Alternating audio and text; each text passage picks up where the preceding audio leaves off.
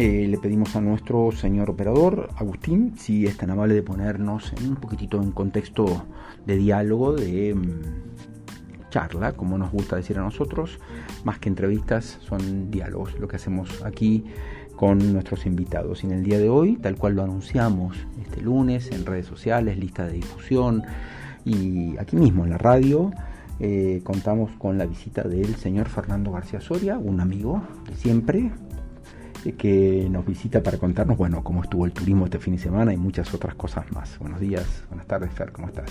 Hola, Carlos, ¿cómo estás? Un gusto poder visitarte acá en los estudios de la radio. Un gusto eh, poder estar acompañándote esta tarde. Bueno, el gusto es nuestro. Eh, bueno, y la pregunta ineludible, por, por, lo menos la pregunta inmediata es cómo estuvimos este fin de semana, qué se supo, qué se sabe, qué resultados tuvimos con las promociones de Semana Santa. Sí, a ver, Semana Santa había muchas expectativas porque eh, es uno de los momentos turísticos más importantes que tiene la ciudad de Salta. Eh, se venía haciendo un fuerte trabajo de promoción, eh, no solamente de Semana Santa, sino de mostrar la ciudad como un destino turístico de todo el año, con muchos productos que, que vender. Pero bueno, Semana Santa es como esos momentos... que, que todo el mundo espera. Exactamente y en el cual el resultado fue, fue positivo. Hemos tenido una ocupación promedio de los cuatro días de Semana Santa de un 85%. Eh, hemos tenido también los vuelos que arribaron a nuestra ciudad, todos colmados, así que realmente un muy buen resultado. Esto significa un promedio de eh, 8.000 personas durmiendo por, la, por noche en la ciudad eh, y un impacto económico de casi 300 millones de pesos, lo cual eh, marca la importancia que tiene el turismo, marca la importancia que tiene Salta para el turismo de Argentina también, porque no solamente es uno de los destinos más elegidos siempre, tanto en, invierno como en verano y en cada uno de los momentos turísticos que, se suceden, sino también por el rol que tiene la ciudad de Salta en el turismo de la región.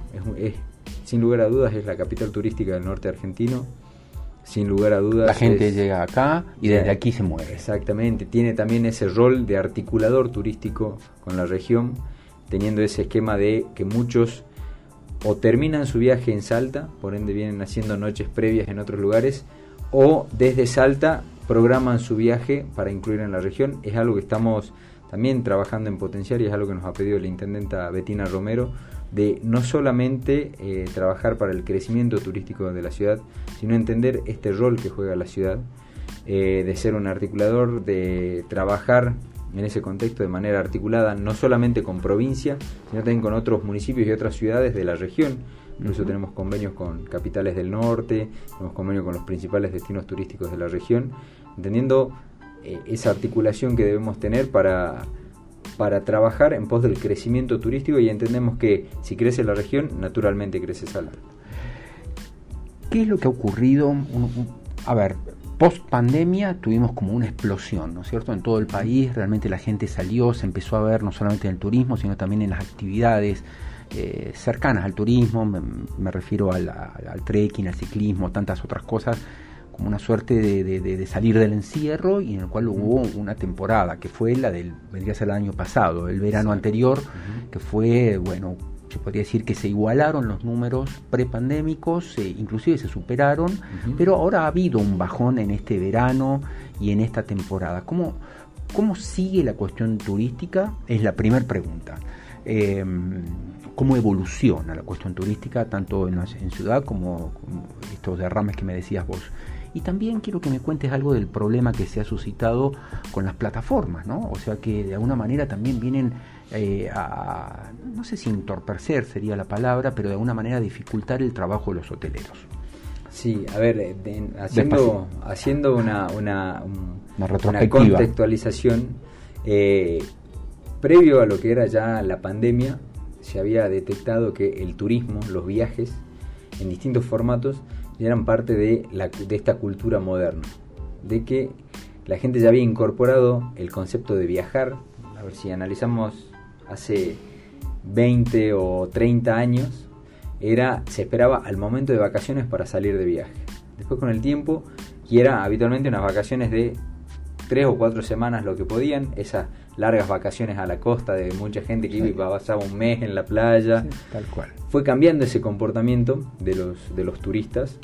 Empezaron a desarrollarse vacaciones más cortas a nivel global, no digo solo Argentina, porque a veces cuando uno habla te dice, no, bueno, pues eso por el contexto económico. No. a nivel global la gente estaba haciendo una vacaciones de no más de 15 días y después el resto de tiempo de vacaciones que le quedaba lo distribuía a lo largo del año a través de formatos de escapadas que se llamaba y acá fueron muy trabajados con los fines de semana y sobre todo los fines de semana puente o los feriados puente que generaron un fin de semana extra largo.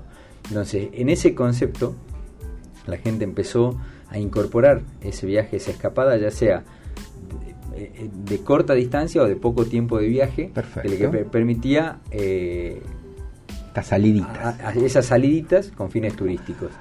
Eh, se estimaba que una persona a nivel global eh, a lo largo del año tenía una vacación larga y por lo menos cinco escapadas eh, a lo largo del año.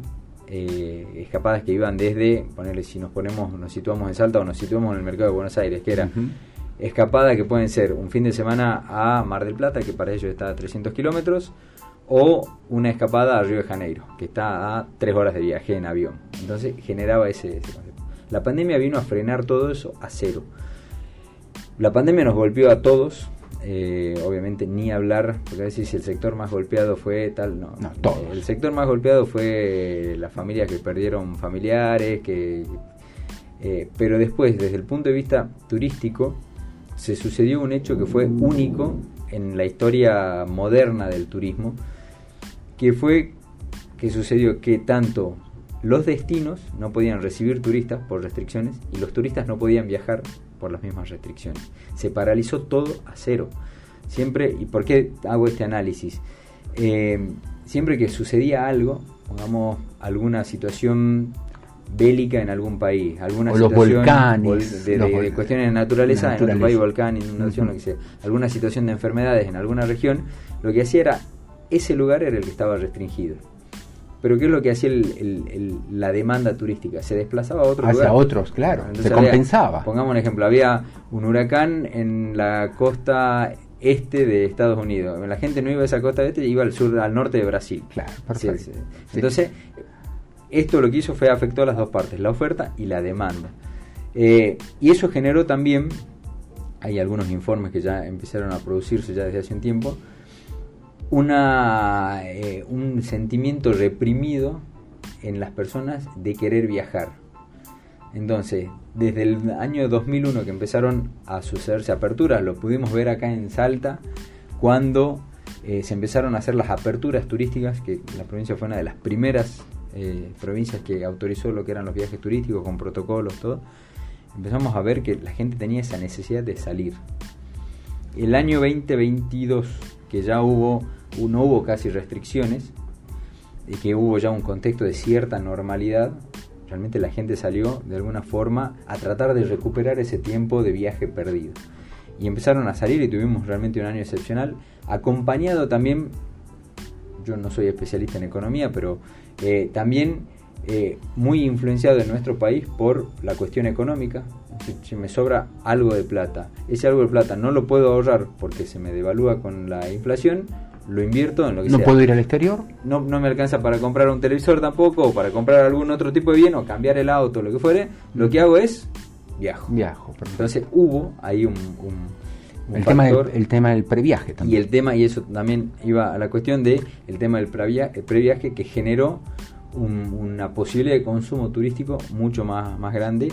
Entonces el año 2022 fue un año con muy buenos resultados, un año en el cual lo hemos trabajado con el sector turístico de tomar ese año con pinzas, porque había factores extraordinarios para que suceda. Y si uno lo quiere tomar a eso como la normalidad, sabíamos que no iba a suceder. Por eso nosotros desde la municipalidad fuimos trabajando siempre en, primero, no bajar los brazos y seguir generando acciones de promoción, seguir generando momentos para la difusión de la ciudad y eventos para que la gente visite en la ciudad.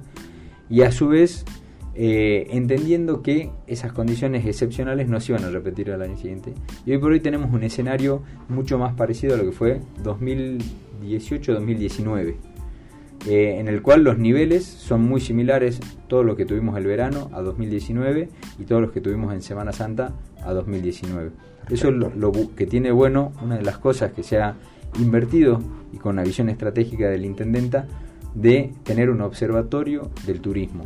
O sea, empezar a tener datos, analizarlos para tomar realmente buenas decisiones, porque a ver, hablando mal y pronto, si yo tomaba el año 2022 al momento de tomar decisiones para este 2023, me podía comer un, gran amague eh, y, proyectar cosas que sabíamos que no iban a suceder porque no era el correlato que se venía teniendo.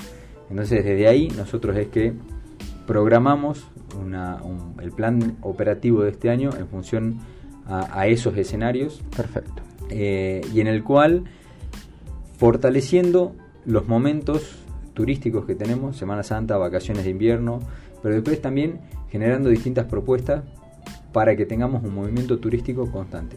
No siempre son actividades turísticas, como por ejemplo, una de ellas, y dentro de ese plan articulado que hicimos con el área de, deporte fue eh, la media maratón de la ciudad de Salta. Claro, en un momento específico. La media maratón aproximadamente trajo 800 personas que vinieron a competir a Salta Hoy tuvimos reunión ya con los organizadores de la Clásica Primero de Mayo, que es un evento también que, genera movimiento. Eh, aprovechar al máximo cada uno de los fines de semana largo que tenemos. Eh, generar eventos y propuestas para movilizar un turismo de carácter regional, ese turismo de escapadas. Eh, y ahí es donde invertimos mucho y muy fuerte en lo que fue Música por el Camino de la Fe, eh, el Salta Jazz, que es un evento que este año cumple 10 años y queremos hacer un salto ya cualitativo y cuantitativo mucho más importante. cada día más lindo ese eso, ¿no? Eh, bueno, este fin de semana está el Festival de la Ciudad, que es algo que queremos proyectarlo en el tiempo y que quede establecido hacer un festival en la ciudad por la Fundación de Salta. Y nada, trabajar eh, articulando entre el sector público y el sector privado, generando propuestas que, que puedan mostrar la diversidad que tenemos. Hemos trabajado muchísimo con la gastronomía, hemos desarrollado circuitos gastronómicos como el mapa de la cerveza, eh, el kilómetro cero de la ruta del vino. Vamos a estar trabajando, ahora se viene el día del vino, el día del Malbec, perdón, el día el próximo lunes, en el cual también estamos ya articulando todas las propuestas que tiene la ciudad para tener experiencias de vino en una provincia que es netamente vitivinícola como es Salta, pero que la ciudad de Salta no tiene producción de vino, lo pero lo capitalizan aquí, está bien. Tenemos que trabajar también en ofrecer eso y en potenciar lo que son los vinos de Salta a través de las experiencias en la ciudad. Está bien. Bueno, y la otra, la segunda parte de la pregunta tenía que ver con esto, ¿no? Con, las plataformas que de alguna manera le quitan espacio al, al, hotelero tradicional. ¿Qué opinión te merece esto, ¿no? Esta realidad. Yo no creo que sean las plataformas, las plataformas son herramientas que ayudan a comercializar. Sería como ponernos a discutir. Uber o taxi. O, eh, pedidos ya acá en, Salta. O sea, ah. las plataformas pedidos ya Rappi, Globo, todas las que existen de reparto, llamamos así. Hoy por hoy son herramientas que se usan en manera global. Estas herramientas lo que han hecho fue acortar esa brecha entre el usuario y el que presta un servicio. yo tengo algo para mandar, yo sé que tengo una aplicación simple, fácil y de carácter global. Lo que hay que sí hacer es trabajar en el esquema de formalización, es algo eh, en leyes, el ¿no? Normas y leyes que... leyes, adaptar eh, una de las cosas que siempre vemos es que la normativa va eh, siempre por detrás de lo que es la Como suele ocurrir en nuestro país. Entonces, ahí hay que empezar a estudiar formatos que sean disruptivos y cuál desde la municipalidad también hemos trabajado y muchísimo en simplificar procesos, simplificar habilitaciones, hacer las cosas más simples, entendiendo los tiempos actuales. Entonces, lo digo a términos generales. Nosotros desde la municipalidad hemos simplificado todos los trámites de habilitación, se hacen en formato online.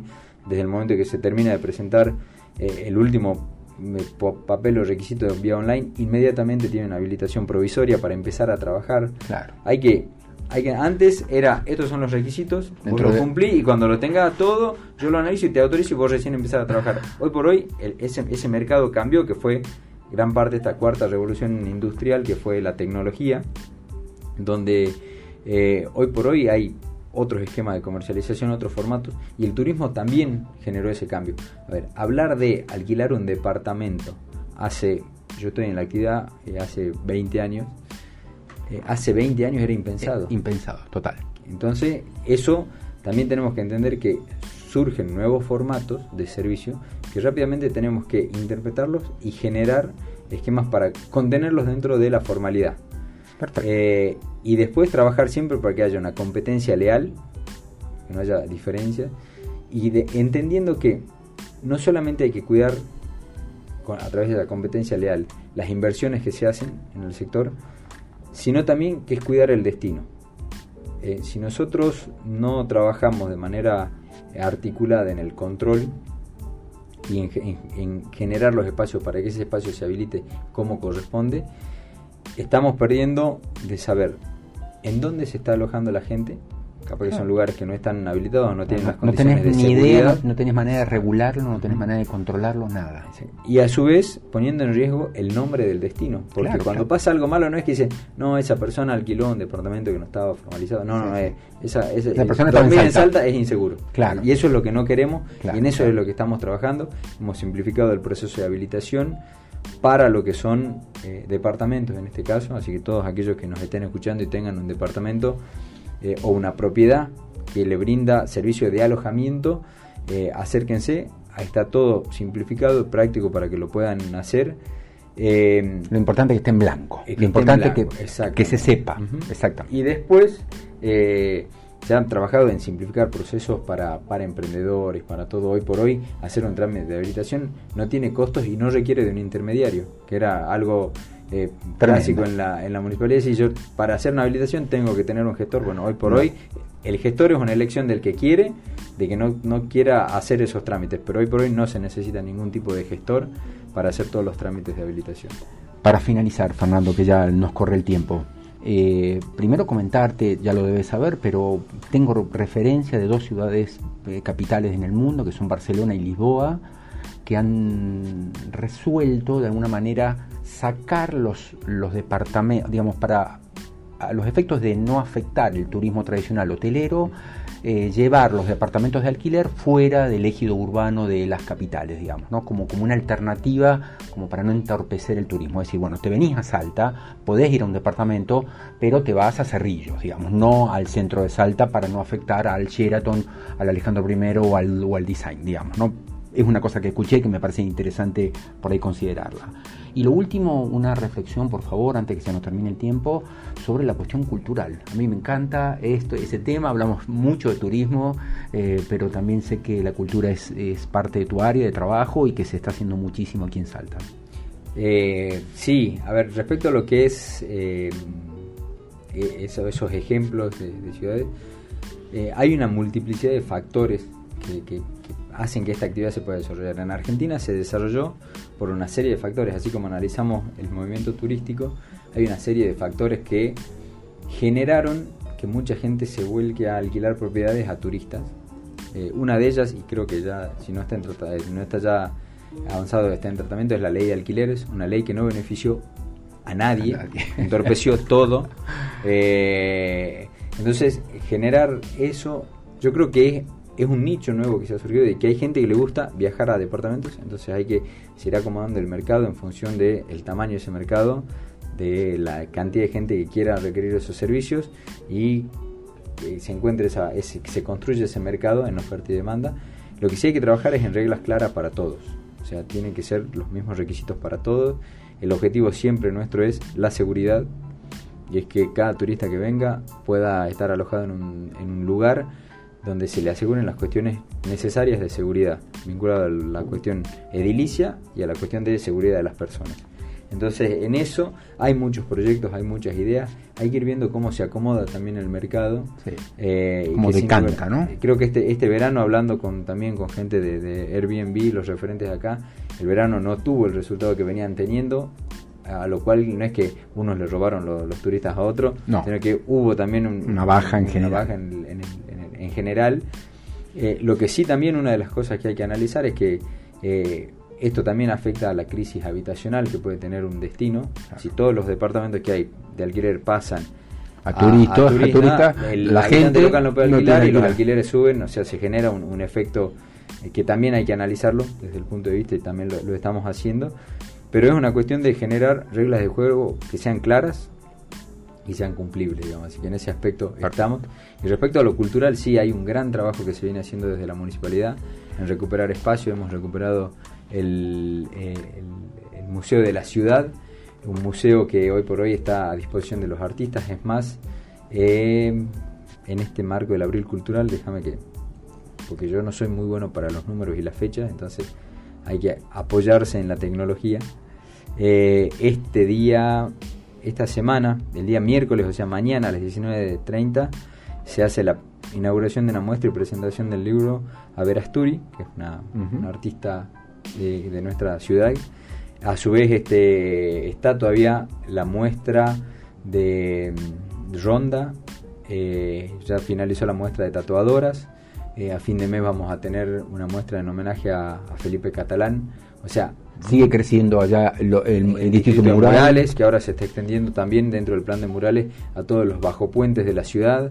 Eh, y a paredes emblemáticas. O sea, la idea del intendenta es trabajar en la cultura, eh, no solamente lo que se puede considerar cultura tradicional, o bellas artes, sino empezar a dar espacios a las nuevas manifestaciones artísticas también, como es el muralismo, como es el freestyle, que estamos apoyando a, a grupos que están realizando competencias y mostrar y potenciar la diversidad cultural que tiene Salta, que creo que eso es lo que nuestro gran recurso y nuestro gran valor que tenemos de que no es que no somos solamente una, un tipo de manifestación cultural, es una diversidad cultural y realmente eso se vive y se tiene que expresar mucho más en Salta, por eso es que hemos hecho todo lo que hicimos, pero a su vez proyectando todo lo que queremos hacer. Queremos darle mayor presencia y mayor participación a los jóvenes artistas de todos los rubros, por eso se está empezando a trabajar en el proyecto de la Palúdica con la Ciudad de la Música, por eso se quiere integrar ese espacio también con la usina cultural y el Paseo Güemes, por eso se quiere recuperar eh, el Centro Cultural Salusi y dar, dotarlo de mayor infraestructura eh, y generar una expansión y una explosión cultural en toda la ciudad, en cada uno de los barrios. Y en ese aspecto hemos hecho hace un mes aproximadamente el primer encuentro de academias folclóricas de la ciudad con la participación de 800 academias, 800 personas que participan en las academias en la ciudad, que creo que era un capital, un recurso que tenemos ahí, que nunca nadie lo había manifestado, y una gran cantidad, más de 800 chicos que están bailando folclore y de primer nivel. Eh, realmente nada que envidiarle a ningún elenco y es recurso que tenemos en los barrios y que la gente se manifiesta, se expresa y es algo que vamos a seguir trabajando, seguir apostando y seguir invirtiendo. Muchas gracias, Fernando. Eh, nos extendimos un poquitito acá, con el permiso de Agustín. Muchísimas gracias eh, por tu tiempo y bueno, que mm, todo lo mejor ¿eh? para la cultura, para el turismo de Salta, que está un poco, pasa por tus manos. Lo mejor y gracias por acercarte aquí a Radio Festa. No, gracias a usted por la invitación y que bueno, que sea una buena semana para todos. Muchísimas gracias. Señores y señoras, mañana a la una y media de la tarde volvemos a encontrarnos para decirte bienvenidos a una nueva edición de Radio Festa. Estar con nosotros Lía Rivela. Ella es una especialista en turismo, titular de Aldiar Viajes y Turismo, quien nos contará también su propia realidad desde el sector privado. A todos ustedes, gracias por habernos acompañado. Mañana nos volvemos a encontrar. Mientras tanto, te quedas aquí en CNN 94.7. Chau, chau.